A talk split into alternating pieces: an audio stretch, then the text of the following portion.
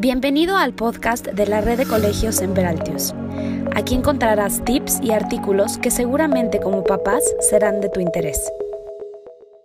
El día de hoy, la maestra Estivalis de la Torre, coordinadora del programa A favor de TIC de la Asociación A favor de lo Mejor, nos habla de los retos y oportunidades del Internet en tiempos de COVID. Muy buenas tardes eh, y bienvenidos a este webinar del día de hoy. Para mí es un gusto eh, presentarles hoy a este webinar titulado Retos y oportunidades de Internet en tiempos de COVID para padres con hijos pequeños. Eh, para mí es un gusto. mi nombre es Lorena Highland, soy la gerente de psicopedagogía para la red de colegios Semperaltius y me da muchísimo gusto presentar eh, a nuestra ponente del día de hoy y agradecerle, ¿no? Evidentemente el tiempo y el espacio para poder compartir con nosotros esto que sé que estoy segura será una muy grata experiencia. Ella es la maestra Estivalis de la Torre, es licenciada en pedagogía, cuenta con maestría en gestión y dirección de centros educativos y tiene un diplomado en antropología pedagógica. Ha colaborado en el Centro Ecuestre de Rehabilitación y en el Centro de Educación Diferencial Especializada para Sordos. Fue adjunta de Dirección de Formación y maestra en el Centro Escolar Triana. Ha coordinado proyectos de investigación en cuanto a consumo y efectos de medios de comunicación y es especialista en audiencia infantil y juvenil. Actualmente coordina el, el proyecto educativo a favor de TIC, de la Asociación a favor de lo mejor que tiene por objetivo promover el uso sano, seguro, ético e inteligente de las pantallas, formar competencias sobre el juicio crítico, la ciudadanía digital, la alfabetización mediática y transmitir responsabilidad de todos para mejorar los medios de nuestro país. De verdad, para mí es un placer eh, presentarles este, este, este, este, este espacio donde nos hablará sobre los retos y oportunidades del Internet. Los nuevos desafíos, el juego libre desde casa, la intervención de la tecnología en el desarrollo de los pequeños, cómo enseñarles a ser más conscientes de lo que ven en la pantalla y un plan de acción para el aprovechamiento de medios. Eh, les agradezco, muchas gracias Estivalis y a todos este, los que nos acompañan el día de hoy. Les recuerdo que va a haber un espacio de, de preguntas y respuestas donde les pediríamos que vayan escribiendo sus preguntas a las que al final de la sesión daremos respuesta. Estivalis, gracias y bienvenida. Muchas gracias, Lorena. Eh, para mí es un gusto poder estar aquí con todos ustedes. De hecho, no está en mi semblanza, pero bueno, soy mamá de dos pequeñas, de cuatro y dos años. Bueno, tres. Antier cumplió mi chiquita tres años. Y eh, pues soy parte de la familia Red Semperaltius. Tengo también a mis hijas en el Kinder Andes. Entonces, pues bueno, somos parte de esta misma familia que estamos todos muy concentrados, preocupados y ocupados en darles la mejor educación y la mejor formación a nuestros niños. Eh, la verdad es que me encantó que me invitaran a dar esta sesión justamente en esta edad, porque les voy a ser honesta, este es un tema que les preocupa muchísimo a los papás y adolescentes. Esta sesión la imparto siempre para papás de, de niños que están en primaria, desde primaria baja, pero sobre todo primaria alta, secundaria y prepa pero es muy raro que lo pidan en preescolar y es la etapa más importante en la que tenemos que empezar a educar en este eh, concepto de educar en el uso de las pantallas, ¿no? Lo que llamamos lo que son competencias digitales, movilidades digitales. Eh, como ya un poco les explicaron, vengo de una asociación que se llama A Favor de lo Mejor, que seguramente muchos no conocen. Lo que hacemos en nuestra asociación es buscar mejorar los medios de comunicación en nuestro país. ¿Por qué nos preocupa tanto? Porque sabemos que todo lo que consumimos en las pantallas tiene un impacto súper importante en cada uno de nosotros. Ahora imaginémonos el impacto que genera en cada uno de nuestros pequeños en la edad preescolar en la que se encuentran. Se vino el COVID, vino esta realidad, esta nueva forma de vida. Eh, ya estábamos familiarizados muchos de nosotros en, este ámbito, estábamos familiarizados con la tecnología, con las pantallas. Eh, sin embargo, fue un cambio muy repentino de tener una que otra cosa que hacemos por internet, de repente todo lo teníamos que hacer por medio de la pantalla, ¿no? Entonces, eh, para muchas personas fue un cambio para el que no estaban listos.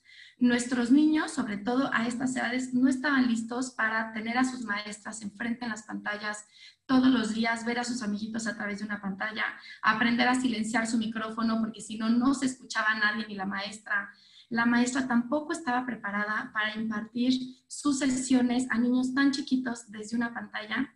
Sin embargo, a pesar de ser un reto, fue algo que hemos aceptado, hemos trabajado y con mucho esfuerzo hemos ido adoptando esta nueva realidad.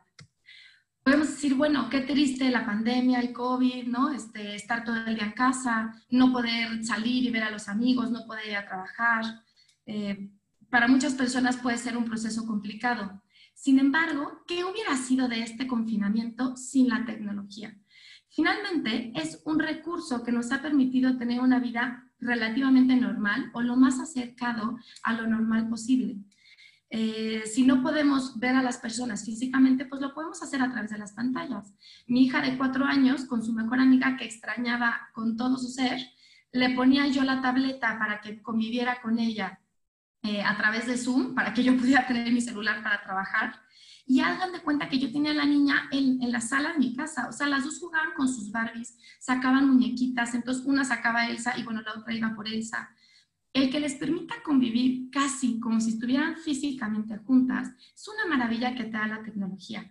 El poder, la verdad es que todo, ¿no? El poder hablar con, con los abuelitos, con los tíos, con los amigos, toda la parte de comunicación. Pero también es la comida para llevar, pedir el súper por internet, si practicabas algún deporte, bueno, te mandan a través de Zoom la liga y haces tu ejercicio desde tu casa. Eh, las compras, pues hoy compramos Amazon, creo que incrementó sus ventas un 600%. Este, Liverpool, todos estos este, medios de mercado también han incrementado sus ventas. Obviamente no como lo hace físicamente, pero sí han incrementado mucho sus ventas porque tenemos el recurso o el acceso a, a todo lo que queramos a través de Internet.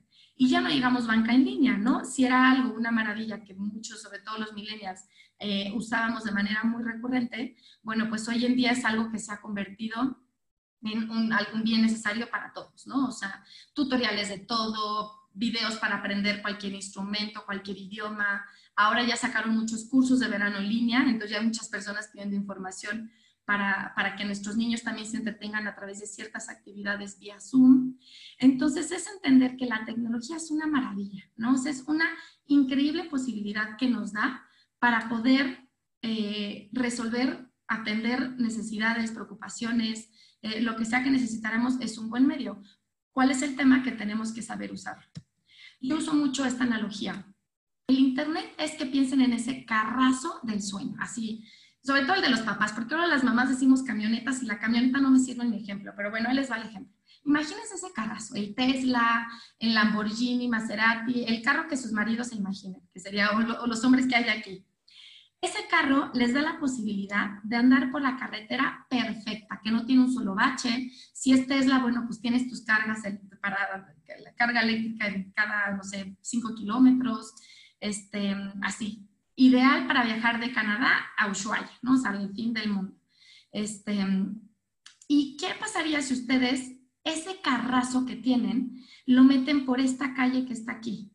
¿no? Está aquí que está todo lleno de hoyos, sucio, se te van a rayar tus rines, se te va a zafar la fascia, o sea, todo lo que le puede pasar a tu coche, se notará que soy cero experta en coches, pero todo el maltrato que puede tener tu coche cuando vas por esta calle de aquí, ¿no? Por la derecha. Bueno, pues eso es el Internet. El Internet es ese carrazo que tenemos todos del sueño, que lo podemos llevar a cualquier parte del mundo manejando en la carretera más perfecta que podamos pensar. Sin embargo, hay una gran cantidad de personas que la utilizan para ir por este tipo de calles. Y son todas las personas que a pesar de que existe la aplicación YouTube Kids, que la idea es que sea una plataforma en la que solo se suban contenidos para niños, bueno, que haya personas que suben en esa plataforma contenido para adultos, este, como puede ser personas disfrazadas de Spider-Man, de Elsa Yana, ¿no? O sea, personajes animados que eh, en realidad están haciendo cosas provocativas, ¿no? Había uno, se puso muy de moda uno que eh, Spider-Man le quitaba los calzones a Elsa y la perseguía, o sea, que dices, bueno, ¿cómo puede ser que esto esté en YouTube Kids? ¿Qué ganan estas personas? Nada, simplemente es que hay un interés por ciertas personas de hacer un muy mal uso de Internet. Ahorita vamos a profundizar en cuáles son estas consecuencias que puede tener el mal uso de las pantallas, sobre todo en niños tan chiquitos como son los nuestros, ¿no? A nivel preescolar. El primero muy importante es una sobreestimulación. Nuestros niños cuando están enfrente de la pantalla, digamos que el cerebro lo que sucede es que empieza a interactuar con unas ondas muy elevadas de excitación es, se sobreestimula. Entonces, cuando el niño quiere interactuar o jugar con algo que no genere tanta estimulación, le cuesta más trabajo y puede ser un poco más aburrido para él lograrlo, porque está acostumbrado a tener picos muy altos, ¿no? Lo que le llaman lo que son las ondas alfa, beta o gamma, eh, que son los que te permiten tener mayor concentración en algo. Entonces, esta sobreestimulación a la larga va a tener importantes repercusiones en nuestros niños. Hoy en día ya la tiene en nuestros adolescentes y aunque no nos demos cuenta, ya la tiene en nosotros. Cada vez nos cuesta más trabajo, sobre todo los que acostumbran leer mucho tiempo en las pantallas, eh, por ejemplo, leer textos largos, sin hipertextos, hipervínculos, que no tenga imágenes, entonces nos vamos acostumbrando todos, nuestro cerebro se acostumbra a interactuar con el contenido de cierta manera. Entonces hacemos cada vez más visuales, queremos el texto que tenga negritas. Eso ya le pasa a nuestros adolescentes. Bueno, lo mismo sucede con nuestros niños. Se entretienen mucho con la pantalla y a veces les quitamos un poco la parte de creatividad que les puede permitir interactuar con algo que no sea esa estimulación que tienen. Aquí es un tema muy importante el tema de videojuegos. Los videojuegos son un importante medio de sobreestimulación en el cerebro de nuestros niños. Eh, no quiere decir que sean malos, los videojuegos también desarrollan muchas habilidades, simplemente hay que cuidar muy bien el contenido. Bueno, ahorita les voy a decir exactamente qué es lo que hay que cuidar, pero una muy importante es el contenido y el tiempo. Otra cosa es el sedentarismo. La edad de nuestros niños, lo que más necesitan es su psicomotricidad. Eh, es la etapa en la que más conectan neuronas dentro de su cerebro a través de lo que tocan con su psicomotricidad fina y de sus movimientos que son su psicomotricidad gruesa. Eh, hay, hay estudios que dicen que los niños están tardando más en gatear, en caminar, en moverse, porque están más tiempo estables en una sillita, en un huevito, ¿no? Los tenemos más tiempo, más tiempo estáticos y también pues no falta el, el, niño que está expuesto a la pantalla y pues que no se entretiene un buen rato, en vez de estar interesado en ver qué agarra, en ver cómo se mueve, ¿no? Niños muy pequeñitos que no deberían de estar expuestos a la pantalla. La Asociación Americana de Pediatría, Pediatría recomienda que los niños menores de dos años no estén expuestos a las pantallas. Hace como seis meses lo bajó a los niños a partir de 18 meses porque sabe que es una realidad, que los niños están muy expuestos, que somos una sociedad que estamos expuesta a la tecnología. Entonces lo bajó a los 18 meses y lo único que permite que vean los niños de 18 meses para abajo, por decirlo así, o sea, de antes, a través de una pantalla son rostros. Si es para hablar con la abuelita que está en otra parte del mundo, el tío, el primo, entonces sí está bien que el niño interactúe momento con la pantalla. Pero la idea es retrasar lo más posible la interacción con los jueguitos animados, con lo que conocemos como caricaturas. Em, bueno, el siguiente es el lo que es contenidos inadecuados, ¿no? Obviamente, bueno, aquí puse algunos ejemplos como puede ser pornografía, noticias, retos que a lo mejor para nuestros niños no aplica, pero sí hay que considerar que pues todo lo que nuestros niños ven lo absorben y eso lo, vemos así, es impresionante, como dices cualquier palabra y él ya lo está repitiendo, ¿no? O escucha algo en algún lado y de repente dice, oye, ¿de dónde salió esto? Y sobre todo que nuestros niños todavía no tienen eh, como el big picture, o sea, todavía no tienen como la escena completa de qué es lo que está pasando. Entonces, esa pequeña información que reciben que no entienden genera en ellos mucha confusión. Entonces, es muy importante vigilar que la clasificación sea adecuada y no solo la clasificación, sino lo que generan ellos. Hay casos de niños, nos llegó el caso en la asociación de una mamá, que su hijo, que tenía cuatro años, cuando veía Cars, el niño se aceleraba, ¿no? O sea, es una película para niños, evidentemente, pero es muy, muy, muy, como que a él lo emocionaba mucho. Hay que recordar que los niños a esta edad su pensamiento es literal. Entonces, lo que ven, ellos lo, lo, piensan que es exactamente así y les emociona de la misma manera. Entonces, este niño cada vez que veía una película tipo Cars, se exaltaba muchísimo y se ponía súper inquieto. Entonces, hay niños a los que no les sienta muy bien. Incluso también tenemos que identificar la hipersensibilidad de nuestros niños. Yo, por ejemplo, mis hijas son súper sensibles. Entonces, ninguna película de Disney les pasa, porque en todas lloran como magdalenas y les angustia muchísimo cualquier escena de la bruja, de la mala, que todas las películas de Disney tienen. Entonces, yo tengo que conocerlas, ver ellas cómo reaccionan y entonces yo ahí mediar qué tipo de contenido para ellas les hace bien y qué tipo de contenido a ellas no les hace bien. ¿okay? Eh, el siguiente es el contacto con desconocidos. Bueno, en, estas edades esto debería estar 100% regulado, sin embargo hay algunas aplicaciones que eh, hay que vigilar muy bien qué tipo de aplicaciones descargamos, sean de paga o no, eh, porque hay algunas que de alguna manera buscan estar en contacto con niños, ¿no? Y hay algunas que son como de adivinanza, que los niños les preguntaban cosas y al parecer era como un robot el que respondía o una máquina, pero en realidad era una persona la que respondía del otro lado, ¿no? Este tipo de aplicaciones. Y bueno, eh, pérdida o disminución de ciertas capacidades fundamentales. Sabemos que en, esta edad los niños una de las principales habilidades que desarrollan es el lenguaje. Eh, cuando los niños están mucho tiempo expuestos a las pantallas, se disminuye o se retrasa un poco el desarrollo de su lenguaje o su vocabulario. Al igual su capacidad de asombro se pueden acostumbrar y nos puede pasar mucho con nuestros niños que ven cosas tan increíbles en la pantalla que de repente voltear a ver un jardín con flores ah, puede no ser tan atractivo como todo lo que ven dentro de una pantalla. Entonces, hay que, no digo que no vean cosas increíbles en la pantalla, ¿no? Hay cosas muy bonitas, animales, este, etcétera, pero que hay que regular que eso no les quite su capacidad para asombrarse por lo que también tienen en su exterior o al alcance de su mano. Otra muy importante es la creatividad. ¿Qué pasa si yo le doy a un niño un videojuego en el que es la tortuga ninja? En ese videojuego es únicamente la tortuga ninja. Si yo le doy una cobija, esa cobija, si la hace bolita, es un bebé. Si se la pone en la espalda, es la capa de Superman. Si la pone en el piso, es la alfombra mágica de Nadine.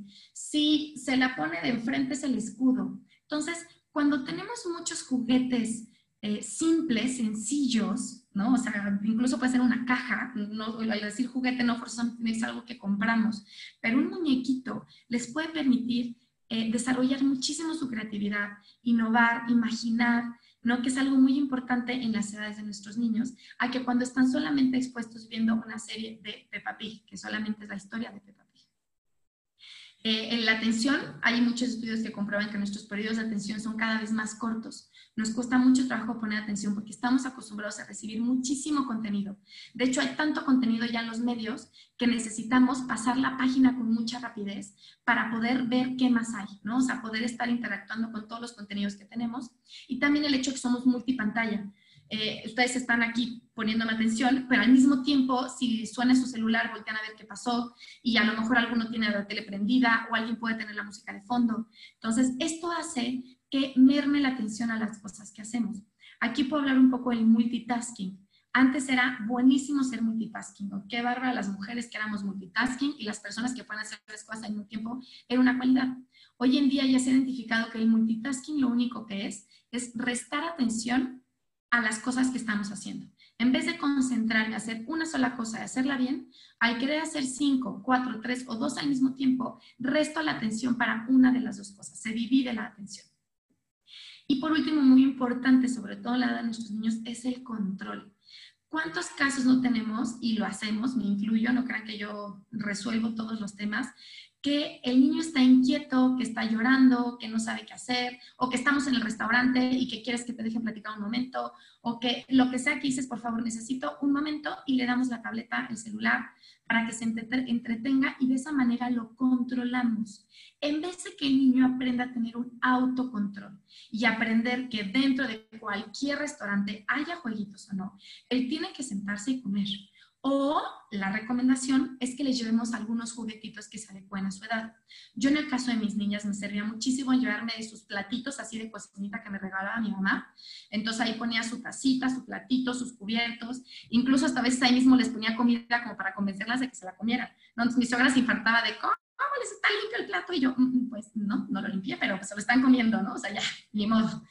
Pero eh, entonces tienes que buscar los medios para que ellos aprendan a controlarse y que no el medio de control sea la distracción o la, la, captación de su atención que tienen las, las pantallas, que evidentemente son muy atractivas, o sea, están hechas para eso. Pues estas son algunas de las consecuencias negativas que puede tener un uso excesivo de la pantalla. Sin embargo, son muy pocas en comparación con todos los beneficios que nos arroja la tecnología un poco ya les platicé aquí, ¿no? ¿Qué hubiéramos hecho sin el Internet en este confinamiento? Hubiera sido mucho más difícil y complicado eh, todo. Es más, muchas personas no podríamos ni siquiera trabajar. O sea, yo creo que sería de verdad un verdadero caos.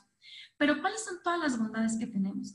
Podemos aprender lo que queramos en cualquier lugar con el recurso que queramos. La cantidad de tutoriales gratis que hay, aprender otros idiomas, comunicarnos con cualquier persona.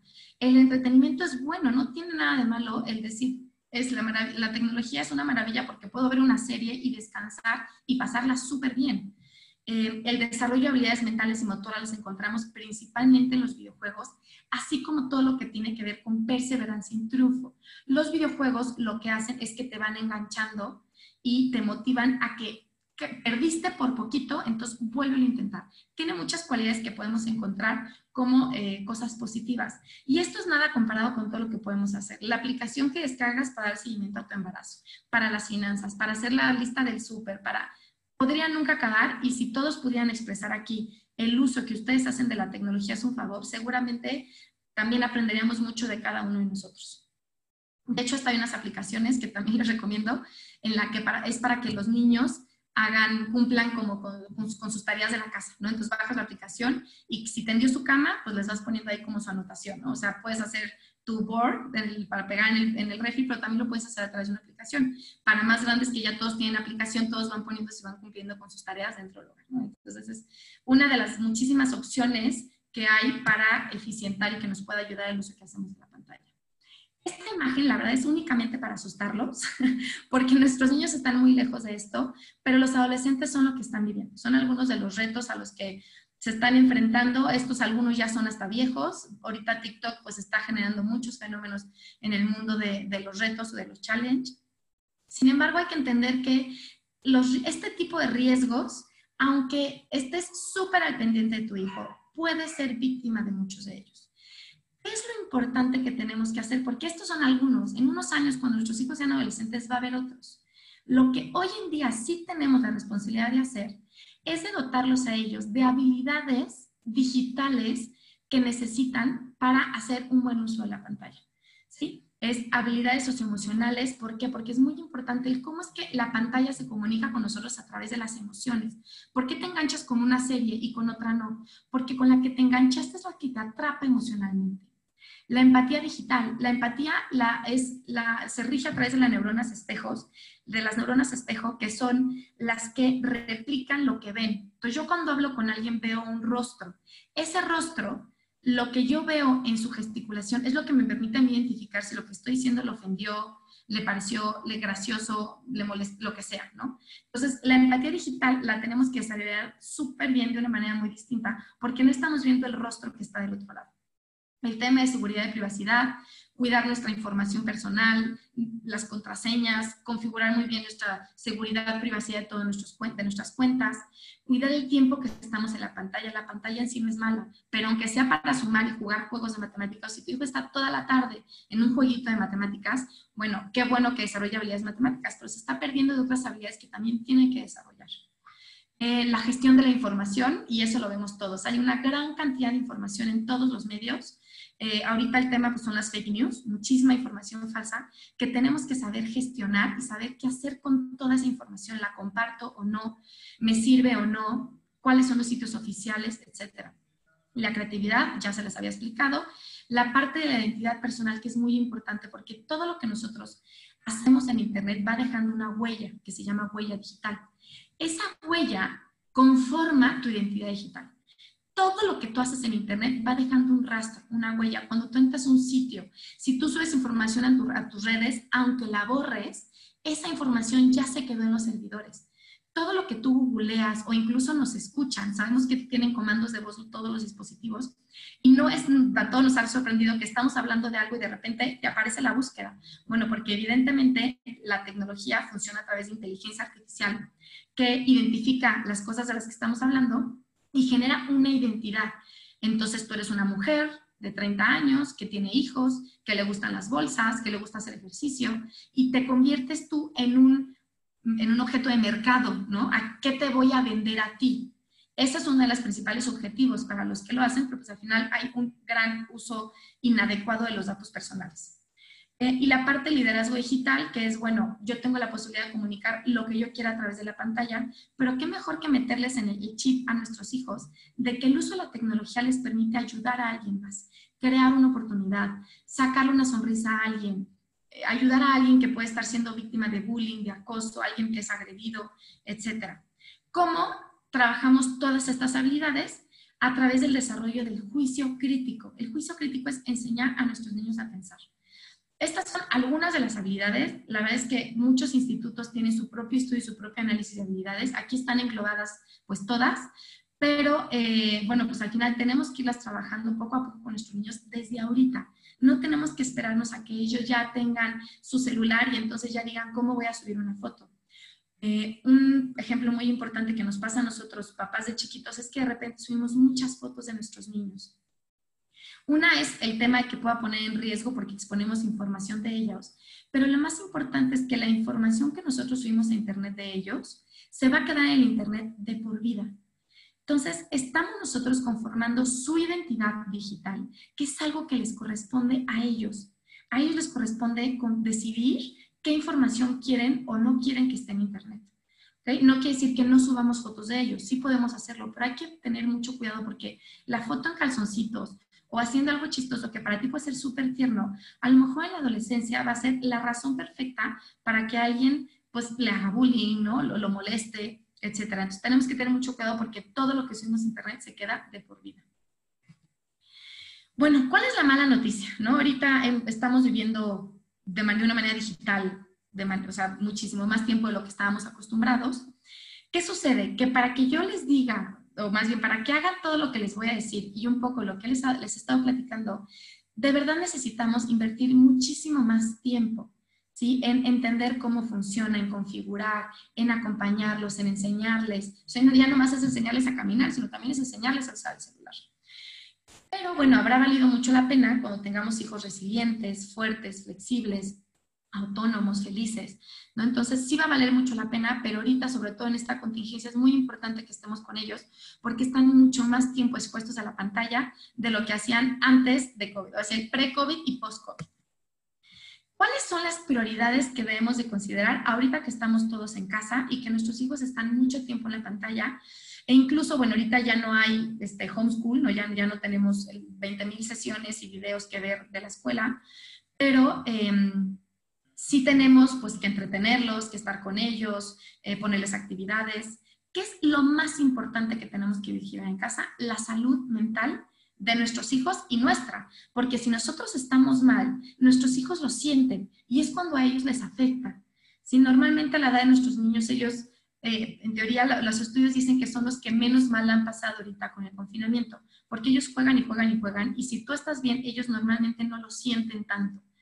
Entonces, lo primero que tenemos que procurar es estar bien nosotros mismos y que estén bien ellos también.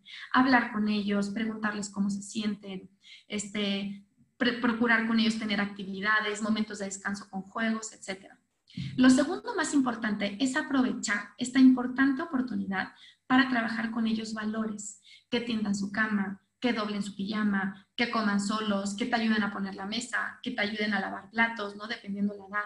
El que ellos también se involucren en los hogares de la casa les aporta muchísimos valores. El que recojan sus juguetes, eh, el que incluso ayuden a sus hermanos, el que el hermano grande le toque cuidar un ratito al hermano chiquito, que el hermano chiquito tenga que respetar, que el hermano grande está haciendo tarea y que tiene que salirse del cuarto.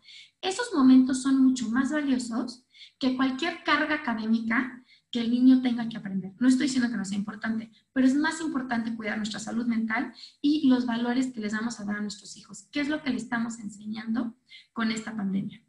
Bueno, y entonces ya viene como la tercera prioridad, porque sí es muy importante, los conocimientos y habilidades que les estamos dando y que estamos este, aprovechando para que ellos desarrollen y adquieran durante el confinamiento y también lo hacíamos antes de ello, ¿no?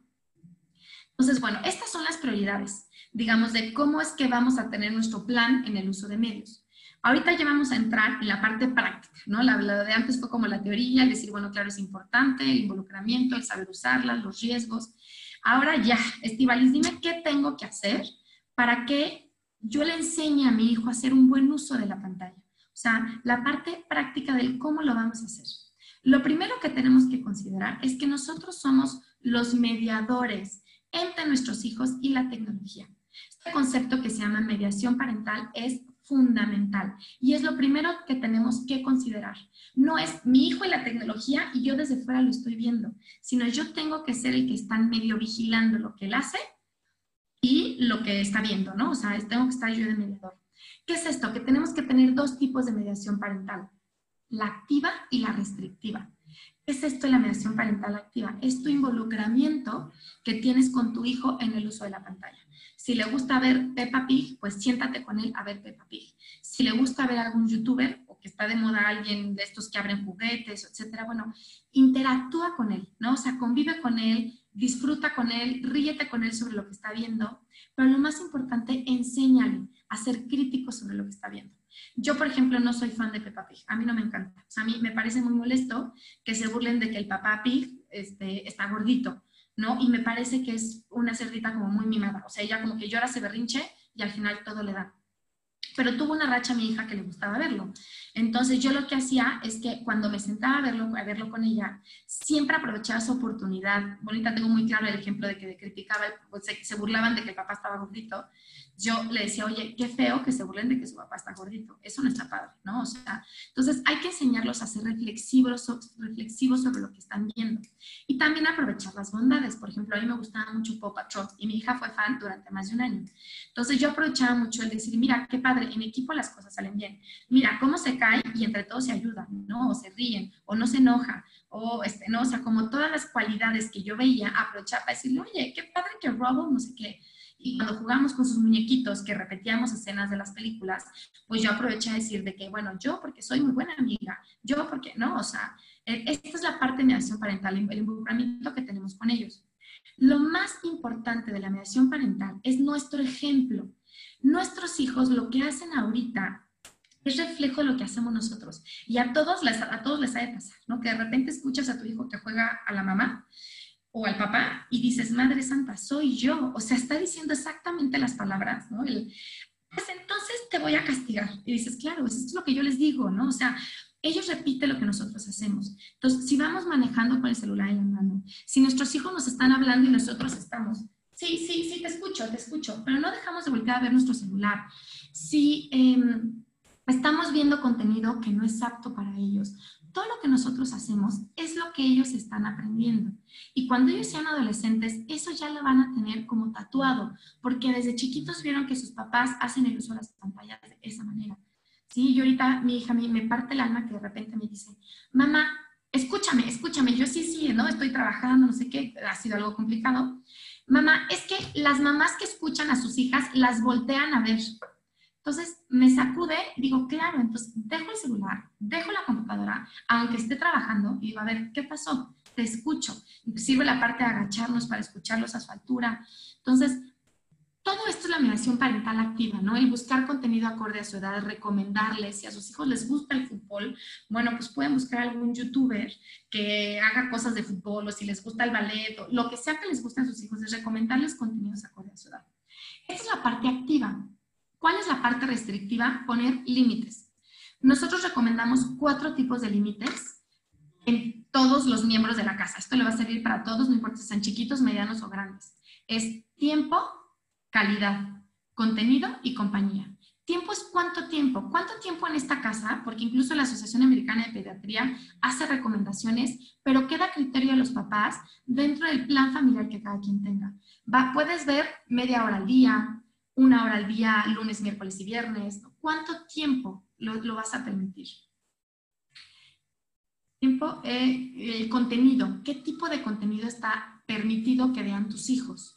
¿Sí? ¿En qué lugar? La recomendación es que nunca vean los niños tele o pantallas eh, mientras están solos en sus cuartos o en áreas de convivencia, áreas comunes, que es cuando estamos comiendo, incluso cuando vemos una película en familia, cuando estamos haciendo un juego de mesa, sea, si es un momento de convivencia, es un momento de convivencia.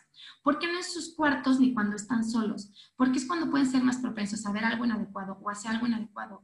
Y entonces pueden no saber si acercarse contigo o no, o qué decirte, etc. ¿no? Entonces, que sea siempre un área común, este, que esté el audio para que tú puedas escuchar qué es lo que está oyendo y si algo te brinca, que puedas como acercarte, aconsejarle, orientarle. Eh, pero es importante que sea en áreas comunes.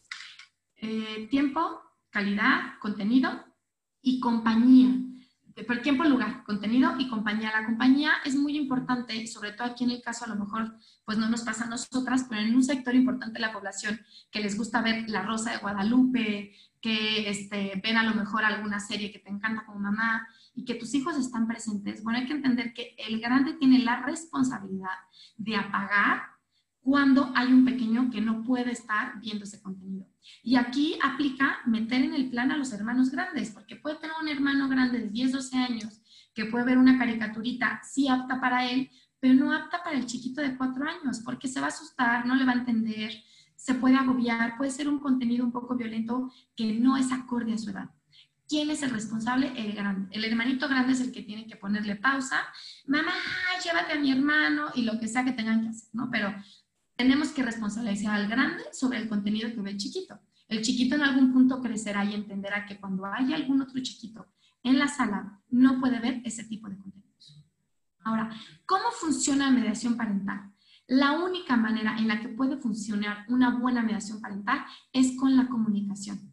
La comunicación afectiva y efectiva que tenemos con nuestros hijos es fundamental. Es la única manera en la que vas a poder sentarte con tu hijo a ver la tele y que te diga, mamá, ¿qué haces aquí? ¿No? O sea, entonces, oye, mira cómo está. O sea, esta parte de tener ese acercamiento, una buena comunicación con ellos, es lo que nos va a permitir acercarnos y también establecer límites. ¿Ok? Ahora, eh, esta es como la primer forma en la que nosotros tenemos este rol activo y mediador. Sin embargo, el mejor control, para, ay, perdón, no se los dije, en la, en la, mediación parental restrictiva están los controles parentales. Por supuesto que hay que instalarlos, configurarlos, poner la sesión Kids de Netflix, eh, descargar YouTube Kids y aún así estar al pendiente. Por ejemplo, yo nunca recomiendo que usen YouTube porque eh, normal, porque siempre de estar viendo flores terminas viendo coches que no tienen nada que ver, ¿no? Entonces hay que tener mucho cuidado y por eso es mejor usar plataformas que sean acorde para sus hijos. Y los controles parentales de paga son buenísimos. La verdad es que hay muchísimos acorde a sus presupuestos, a sus necesidades, eh, pero es importante que los tengan. ¿Okay? Esto está en la parte de mediación parental restrictiva.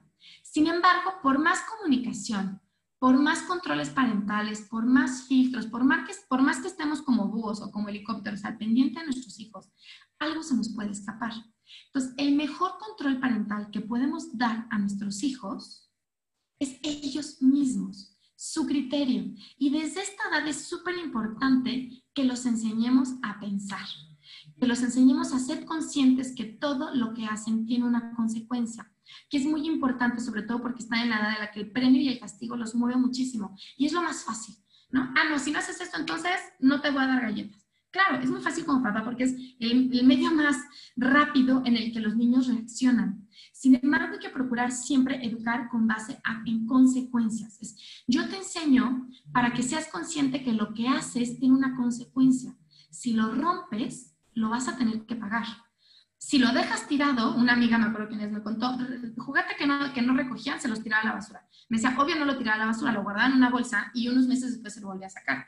Pero tuve, tuve que hacerlo tres veces para que entendiera que un juguete que está en el piso es porque es basura, ¿no? Y hay como una consecuencia lógica. Yo en el caso de mi niña, me servía mucho que la grande se chupaba muchísimo el dedo. Entonces yo ya no sabía cómo hacerle para que ya tenía tres años y yo ya, este, no, ya cuatro ya quería que, empezara a dejar de chuparse el dedo, se le empezaba a ver que el paladar se le empezaba a hundir. Y entonces, lo que hice yo en el celular, le hacía OK Google y le decía foto de niños que se chupan el dedo, de dientes de niños que se chupan, que se chupan el dedo. Salían unas fotos, la verdad es que horrorosas, pero porque así lo hace Google, de, de niños con una dentadura súper chueca, los dientes así como tiburón para todos lados. Entonces yo le decía, nena, es que es por tu bien, o sea, no quieres tener una sonrisa de princesa, porque mis hijas sí aman las princesas. Este, entonces, ella misma fue la que solita con eso me pidió que le, que le ayudara y que le pusiera un aparatito, porque tengo una, una comadre que es dentista. Y entonces ella solita lo decidió y cuando se lo puso, aunque sí le molestaba, ella entendía y me decía, es que mamá, sí quiero mis dientes de princesa, porque hay una consecuencia lógica de lo que están haciendo. Y entonces si desde ahorita enseñamos a nuestros niños a que hay una consecuencia sobre todo lo que hacen, cuando sean adolescentes, y es cuando todos ocultamos cosas, este, no sé, a lo mejor hacemos cosas sin pensar. Es una etapa natural en la que la corteza prefrontal de nuestro cerebro no está bien desarrollada. Entonces, por eso es que los adolescentes hacen tantas tonterías, porque no son conscientes. Justamente esta parte es la de la razón, que es la, conciencia. Entonces, no son tan conscientes de las, de las consecuencias que tienen los actos. Por eso es que luego hacemos o hacíamos o hacen los adolescentes pues muchas burradas. Entonces, si desde chiquitos trabajamos en eso, poco a poco que tú amplíes la zona de autonomía en la que ellos decidan cosas, si tú quieres jugar a esto, pues va a pasar esto, ¿no? Entonces, si tú quieres ir a esa fiesta, bueno, pues tú vas a, a, tenerte a ciertas consecuencias. Si tú quieres tener esa persona de novio, de novia, si quieres tener novio a esta edad, si quieres hacer esto en vez de hacer la tarea, o si quieres mandar así tu proyecto, ya es que ellos van a ser conscientes de las consecuencias que tienen. Por eso es tan importante enseñarlos a pensar relacionándolo al tema de medios, la mejor forma en la que enseñamos a pensar a nuestros niños y que es una gran oportunidad es preguntándoles sobre todo lo que están viendo en lo que sea que estén viendo. Ahorita el ejemplo de Peppa Pig que les di seguramente les va a servir para lo mismo. Están viendo la serie, la programita, lo que sea que están viendo y preguntarle, oye, ¿tú qué opinas? ¿Y tú qué harías? ¿Y crees que estuvo bonito lo que le hizo ella a su amiga? ¿O tú crees que estuvo bien cómo le respondió él a ella? Lo que sea que estén viendo, de esa manera estamos poco a poco enseñándolos a pensar. ¿okay? Entonces, esta es la segunda y al final es más importante que la primera, aunque la primera es la primera que tenemos que hacer asado, o sea, inmediatamente. Y también, bueno, la otra paulatinamente vamos a ir avanzando o progresando, pero por eso es tan importante educar en consecuencia y no en base a premios y castigos. Y el tercer y último punto es tener un plan de acción, porque si no se van a ir todos de aquí y en dos semanas se les va a olvidar y no vamos a tener nada trabajado. ¿Cuál sería el plan de acción? No sé si ustedes alguna vez hay un video muy famoso, que se viralizó mucho, el ejercicio del de tarro vacío. Si yo tengo un tarro vacío y lo lleno de pelotas de ping pong, me van a caber canicas, ¿no? Entre los hoyitos me cabe una canica. Y luego si le meto tierrita, me va a caber. Y luego lo puedo meter agua y me va a caber. ¿Qué pasa si yo lleno el tarro de agua o lleno el tarro de arena? ¿Me va a caber una canica o una pelota de ping-pong? No me va a caber. Entonces tenemos que planear qué es lo primero y lo más importante que queremos en el tarro de la educación de nuestros hijos. ¿Cuáles son mis pelotas de ping-pong? Para mí lo más importante puede ser que estén cerca de Dios, la parte académica, los valores, ¿no? Yo creo que los valores para todos, siempre queremos hijos virtuosos, este, responsables, honestos, a lo mejor mi segunda pelotita, que serían mis caniquitas, a lo mejor entraría la parte del deporte, los idiomas, el inglés. Eh, tu tercer pelotita ya puede ser los amigos. Y al final, la metáfora de este tarro es que siempre hay hueco para el agua. O sea, el agua es lo menos importante a lo que le podemos dar tiempo, que es seguir a las Instagramers, ¿no? Este, tiempo en la pantalla, ver videitos, caricaturitas, este, jugar algún videojuego no está mal, está bien que esa parte de entretenimiento, pero no es fundamental. Pero si no escribimos cuáles son primero mis pelotitas grandes, pues si yo quiero un hijo generoso, bueno, y cada cuánto los llevamos de misiones, ¿no? Este, porque cada mes hay una misión en, los, nuestros colegios.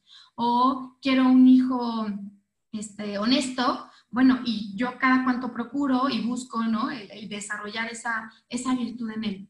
Entonces, si queremos que estas pelotitas grandes sean lo primero y lo más importante, en la vida de nuestros hijos, hay que dedicar tiempo y de manera consciente ver actividades que promuevan esa pelotita grande que para nosotros es tan importante. Y entonces de esa manera vamos a tener un plan bien establecido sobre a qué le van a invertir cuánto tiempo. Y entonces lo hacemos a la inversa, en vez de que me pregunten, oye, entonces cuánto tiempo es el adecuado que pueden estar mis chiquitines enfrente de una pantalla, yo te voy a decir, más bien haz tu plan y dime cuánto tiempo les sobra. O sea, si ya planeaste el juego, la plástica, ¿no? Este, la actividad de ir a jugar tenis, el que vea, le hable diario cada tercer día a la abuelita para hacer una videollamada, no sé. ahora sí que hay, es ver, y también, bueno, ¿qué, qué se concilia con su trabajo, ¿no? Porque luego como papás en el trabajo también es complicado que estemos teniendo tantas actividades con nuestros hijos. Pero más bien procurar tener la actividad y las actividades importantes primero y entonces ya ver cuánto tiempo nos resta para que vean su serie favorita. ¿okay?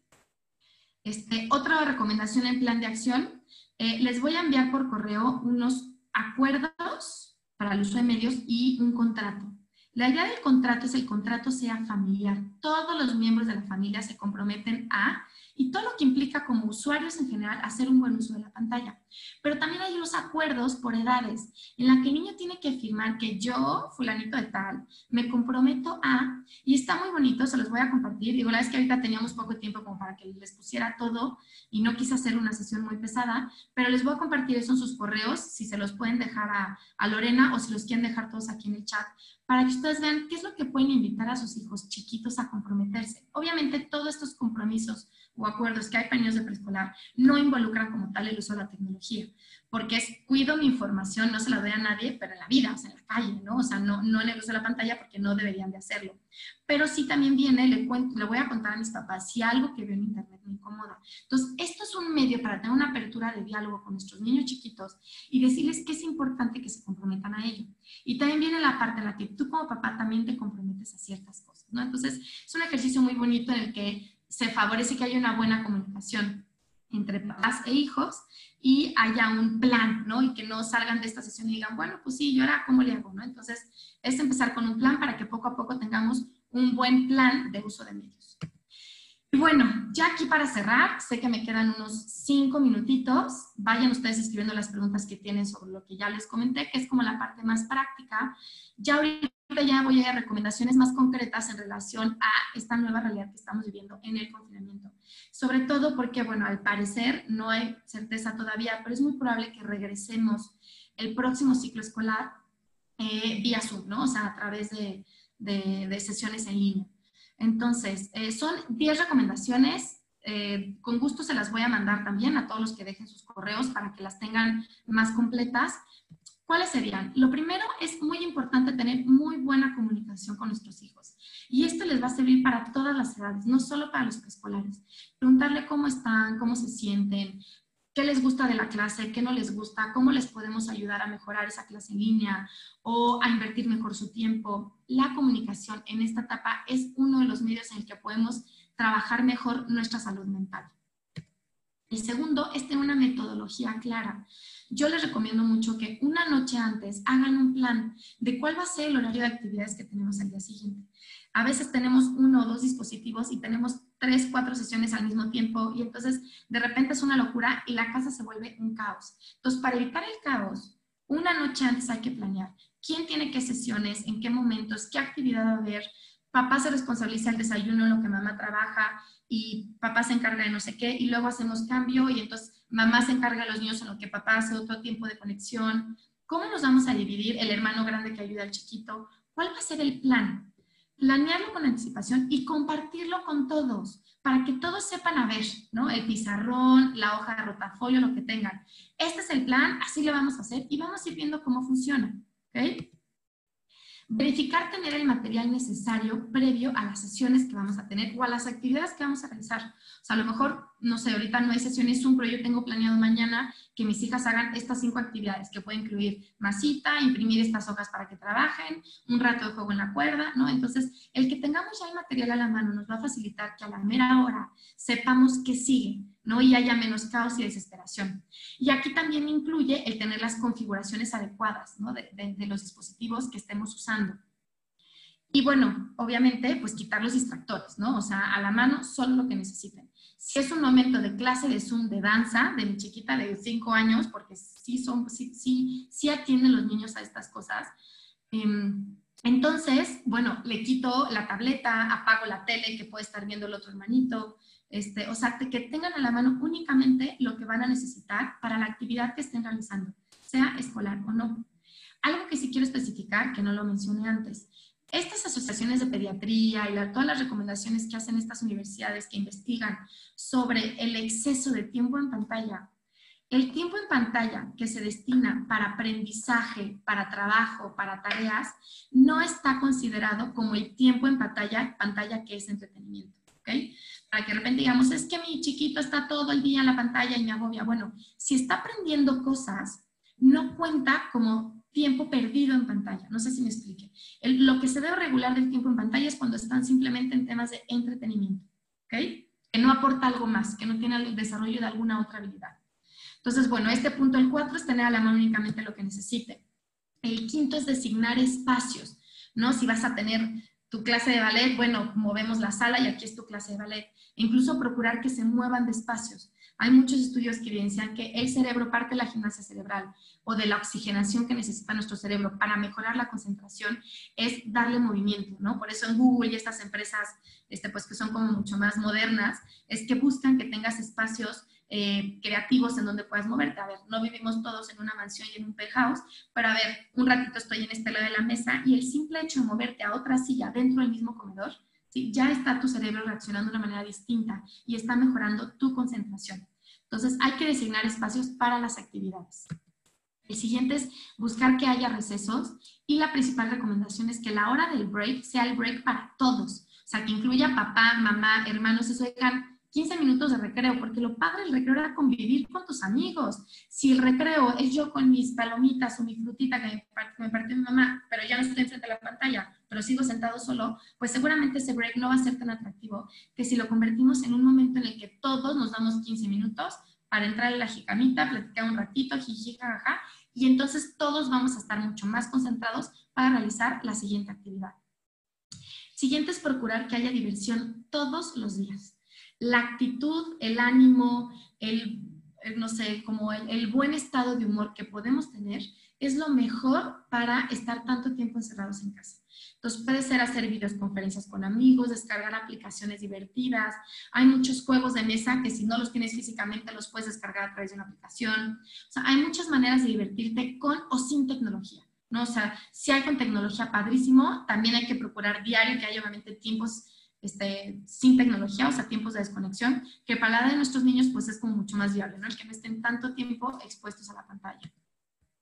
La siguiente es, el, en equipo es más divertido, ver cómo todos sumamos, lo que les decía, que el papá ayuda a la mamá, el hermano, incluso al chiquito le podemos asignar ciertas tareas en relación al hermano grande. El que todos sepan que ayudan lo puede hacer más divertido, puede haber un mayor compromiso sobre la realidad que estamos viviendo todos. Reconocer sus logros. Eh, los niños algunos, sobre todo en tema de, sesiones en Zoom y así, puede que no la estén pasando tan bien. Entonces, es muy importante reconocer cuando algo lo hacen y este reconocimiento tiene que ser sincero, específico, reconozco esto y moderado. O sea, no exagerar y fanfarrias porque hizo bien la O, ¿no? O sea, es simplemente reconociendo sus logros y eso los va a motivar a seguir en el plan de formación vía digital, ¿no? Vía online. Y bueno, por último, y el más importante es estira y afloja. O sea, de los errores se aprende, no va a salir a la perfección a la primera, tenemos que ir poco a poco mejorando, por eso es tan importante que todos los días en la noche hagamos un plan de acción, de decir, bueno, mañana va a suceder esto, y entonces al día siguiente en la noche que tuviste todo el día, vas a decir, ¿sabes qué no me funcionó? Ese canal de yoga este, de YouTube, pues es que no les engancha, entonces tengo que buscar otro. Este, esta actividad que les puse de masita les encantó, entonces la voy a repetir varios días a la semana. Eh, no sé, ¿no? O sea, lo que sea que ustedes vean que les vaya funcionando, o a lo mejor puedes decir, me funciona más levantarme 7 de la mañana para trabajar, o al revés, estar con mis hijos en la mañana y me conecto por ahí de las 12 en una, y entonces ellos están más tranquilos, les puedo poner otras actividades y yo en la tarde trabajo en lo que ellos tienen su curso de verano. No sé, cada familia tiene un plan distinto, pero lo que tenemos que hacer es hacerlo de una manera consciente, ¿ok? Y bueno, hasta aquí, eh, estas son como los 10 tips que quería compartirles, que son mucho más específicos ahorita en tema de contingencia. La primera parte fue mucho más general en cuanto al uso de las pantallas. Y me encanta esta frase, sí quería cerrar con esto. Nuestros hijos no recordarán el virus como una enfermedad, sino que lo recuerden como el mejor momento que pasaron junto a papá y mamá. Entonces, muchas gracias. Están aquí nuestros datos de la asociación. Ahora sí, le cedo a Lorena el micrófono por si es que llega a haber alguna duda, algún comentario, algo que pudiera yo responder. Estoy súper al pendiente. Estivalis, de verdad eh, te lo agradezco muchísimo, creo que todo fue clarísimo. Bueno, pues me gustaría compartirte algunas felicitaciones, ¿no? Que aparecen en el chat. Tenemos varias solicitudes, ¿no? Evidentemente, para poder este, acceder a estos materiales y estos contratos de los que nos hablas. Pero, por ejemplo, te, quería compartirte dos preguntas, ¿no? Básicamente sobre, eh, nos gustaría saber tu opinión sobre qué tan saludable es, ¿no? Precisamente en esta etapa en el preescolar, hay mucha inquietud en torno a esto, ¿no? A qué tan saludable o qué tan sano es que nuestros niños estén tomando clases a distancia eh, en un dispositivo.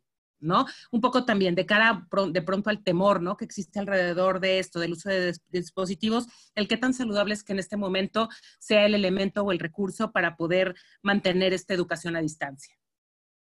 Gracias, Lorena. Sí es saludable, sí es saludable siempre y cuando el objetivo de la sesión tenga algún aprendizaje implícito. Eh, era lo que les decía, es importante que el niño vaya desarrollando sus habilidades, es parte de su crecimiento. Si ahorita en casa, en los espacios que tenemos, no tienen manera de desarrollar ciertas habilidades o como papá no tenemos la oportunidad de acompañarles para desarrollarlas, pues hay que buscar la manera de que los desarrollen por otro lado. Si tú eres mamá o papá 100% que está disponible para tus hijos y puedes prescindir de la tecnología, adelante. Pero no, no hay este, no, es, no es considerado dañino que nuestros hijos aprendan a través de la pantalla. Por eso es tan importante que en preescolar, si se fijan las maestras, cuando ponen actividades en estas edades, necesitan movimiento. El niño no puede por su naturaleza estar tanto tiempo sentado enfrente de la pantalla. Si es muy cansado para ellos, es muy difícil. El niño tiene sus periodos de atención muy cortos. Entonces hay que procurar que estén cambiando de actividades eh, y no importa que sea a través de un dispositivo, porque lo que está haciendo es que el niño sigue aprendiendo y se siguen moviendo. Si todas las clases que tiene el niño es sentado, entonces yo sí les recomendaría que procuren que la siguiente clase sea una clase de karate en línea, ¿no? Y que vea al maestro en la pantalla cómo está haciendo como las posiciones de karate. Pero no, está mal que, que, su medio de entretenimiento sea a través de la pantalla. Si tú como mamá puedes estar o papá con él y desarrollar esas mismas habilidades en persona, por supuesto que es mejor. Por supuesto que es mejor pero creo que es una realidad que para la mayoría que trabajamos pues se vuelve muy complicado. Muchísimas gracias. Eh, tenemos una pregunta puntual. Dice, ¿cómo hago para que mi hijo de, cinco años se sienta integrado con sus amigos cuando yo no le permito ver, por ejemplo, Avenger, este, Avengers, este, Dragon Ball Z, no tiene tablet ni celular cuando varios de su grupo ya lo tienen y se comunican por Messenger Kids? ¿No? Es el famoso de todos los demás, ¿no? O todos tienen. Este, ¿Qué nos podrías decir? Mira, la primera es, no te creas el todos tienen. O sea, cuando haces un verdadero scouting, normalmente son tres, cuatro, cinco niños, ¿no? Que son los que lo tienen, pero por supuesto, los demás dicen que todos tienen. Em, una primera recomendación sería, pues, tratar de ponerse de acuerdo entre las mamás de si se puede, como el, el que sí puedan ver o no algo. Muchas veces eso no es posible, entonces nos saltamos a la siguiente etapa. Ver qué tan mala es esa aplicación. ¿No? O sea, por ejemplo, el tema de que se comuniquen por Messenger Kids, no soy experta, pero tengo entendido que está vigilada y que es una buena aplicación para niños. En el caso de ver Avengers y Bolseta, desconozco el contenido, pero si tú crees que no es un contenido apto para él, que no lo vea. O sea, que no lo vea y la mejor manera en la que se puede adaptar es que lo platique con ellos. O sea, déjalo que platique con sus amigos. Es como yo de chica, mi mamá no me dejaba luego ver novelas. Y yo me acuerdo que llegaba a la escuela y me enteraba de la novela enterita. Entonces, si algún día yo la aprendía, no me decían quién era quién, pero yo entendía perfectamente la historia. Entonces, mis hijas aman las princesas y no precisamente ven las películas de princesas. Entonces, el que tengan el muñequito, el que tengan un cuento, el que interactúen con esos personajes los va a permitir involucrarse en, lo que está de moda para que no se sientan rechazados a sus, a sus, amigos, que platique de ello para que sepa de qué se trate, pero no propiamente que tenga que verlo. ¿sí? O sea, si no es un contenido que te gusta para él y que no le hace bien, que no lo vea, ¿no? O sea, ahí es donde es muy difícil porque tenemos que ir como salmones contra corriente, pero si tú sabes qué es lo mejor para tu hijo, estás haciendo lo mejor para él, ¿no? O sea, Sí, Julia, sí, sí fui clara con mi respuesta. Totalmente, mil gracias. Eh, tenemos otra pregunta. Eh, aquí te piden eh, tu opinión. ¿Qué espacios televisivos recomiendas para niños preescolares?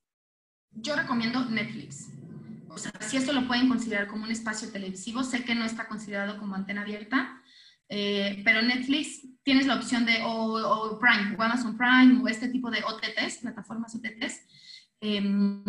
Puedes tú configurar para que el niño no se salga de su sesión Kids. Incluso en la misma sesión Kids, tú puedes configurar para que no le salgan ciertas series. O sea, tú puedes poner exactamente qué tipo de contenido quieres que se vea en esa sesión Kids y qué tipo de contenido no. Le pide contraseña si el niño se quiere salir de ella, porque ese es un tema, ¿no? Que ya está dado, que sean preescolares, saben cómo salirse. Y no hay manera de que a un costado le salgan otras cosas como YouTube. La verdad es que a mí es lo que más me gusta y lo que más te puede garantizar seguridad. Si no, la otra sería YouTube Kids, sería otra plataforma en la que pudieras un poco integrar ciertos contenidos, en la que ella se va a sentir mucho más autónomo picándola a ver cositas. Pero para mí Netflix es como, o, estos, estos servicios son la mejor recomendación. Eh, tenemos otra pregunta en donde eh, nos podría sugerir algunos medios de mediación parental, hablando de mediación parental restrictiva, ¿podría sugerir algunos medios en ese sentido para poder mediar, no en ese sentido? Me refiero, me imagino que se refiere un poco a estos, estas nanas tecnológicas, ¿no? Eh, ¿Qué nos podrías recomendar, sobre todo para estas etapas? La verdad es que hay muchas, yo la que más conozco y que te puedo recomendar porque la conozco es custodio. sí cuesta, sí es obviamente es una suscripción anual, pero aplica para todos los dispositivos el mismo control. Eh, puedes tú ver que está viendo tu hijo en vivo, puedes tener dos, dos tipos de controles, como decir, quiero que entre a todo menos a esto, o no quiero que entre a nada más que a esto, ¿no? Ojo, a ver, los controles de repente te paralizan todo, ¿no? Entonces hay que, hay que entenderles muy bien cómo funcionan para que tampoco sea para el niño, no, pues ya no sirve, ¿no? No puede entrar a nada. Pero custodio, a mí esa la conozco mejor, la conozco bien, y a mí me ha funcionado muy bien. Sí se refería a controles parentales, ¿no? La mediación parental de... Así es, así es, así es, totalmente. Y ya por último, esta, bueno, pues obviamente, bueno, con tu bagaje, ¿no? En asesoría y en, en, el ámbito pedagógico y también como mamá, ¿no? Me gustaría nada más para no dejar ninguna pregunta sin respuesta. Eh, ahí tenemos un comentario, ¿no? De un niño, dice una mamá, estaba en tercero de kinder y estaba en etapa de eh, prácticamente consolidando lectoescritura y fue muy frustrante el ver que a lo mejor estos meses no avanzó como debía, porque a lo mejor nosotros, no, yo no trabajé por ser su mamá y no saber cómo hacerlo, no avanzó como debiera. Eh, sé que no es propiamente el tema de la conferencia, pero ¿qué nos podrías decir o cómo podríamos eh, apoyar eh, este, esta, esta duda o esta inquietud? La verdad es que lo que hemos nosotros visto, incluso sacamos una guía de salud mental, que si quieren también se las puedo compartir, es que lo más importante es estar bien tú y con tus hijos. O sea, tu hijo va a aprender a leer y escribir. Cuando puedas, invierte tiempo a ello, si no, busca que alguna maestra le dé alguna clasecita Zoom, ¿no? Para que, porque entiendo que también nos preocupa como papás que tengan ellos algún rezago. Pero lo más importante es que tú y tu familia estén bien. O sea, lo otro ya encontrar el momento para actualizarse, encontrar los medios. Este, hay muchos medios tecnológicos, hay algunas páginas, si quieres ahorita me voy a anotar, este, Paula Rivera, que aquí lo tengo. Hay una página muy buena en la que vienen ejercicios de lectoescritura, que yo también le descargué algunos a mi, a, a mi hija, sobre todo a la grande este, y yo diría que estés tranquila, o sea, no pasa nada, ya después se pondrá al corriente, eh, pero lo importante es que estén bien. Y sí, es que es un esfuerzo, pero si tienes la oportunidad en algún momento, planeando, descarga ciertos ejercicios y ponlo a trabajar. Ahí será muy bueno el tema lectoescritura, digo, sé que no es el tema, pero hay que recordar que es tema de madurez, no todos los niños aprenden a leer y al mismo tiempo, y que es muy importante empezar con los ejercicios, ¿no? Desde hombro, codo, mano, este, dedos, es, algo que tiene que ir poco a poco y que el niño lo irá haciendo conforme va madurando y eh, conforme también va, va, practicando. Entonces, ponerle ejercicios de práctica, que él lo pueda hacer de manera independiente. En la noche imprimes los ejercicios y que él lo haga pues, cuando puede, conforme lo va logrando, ¿no?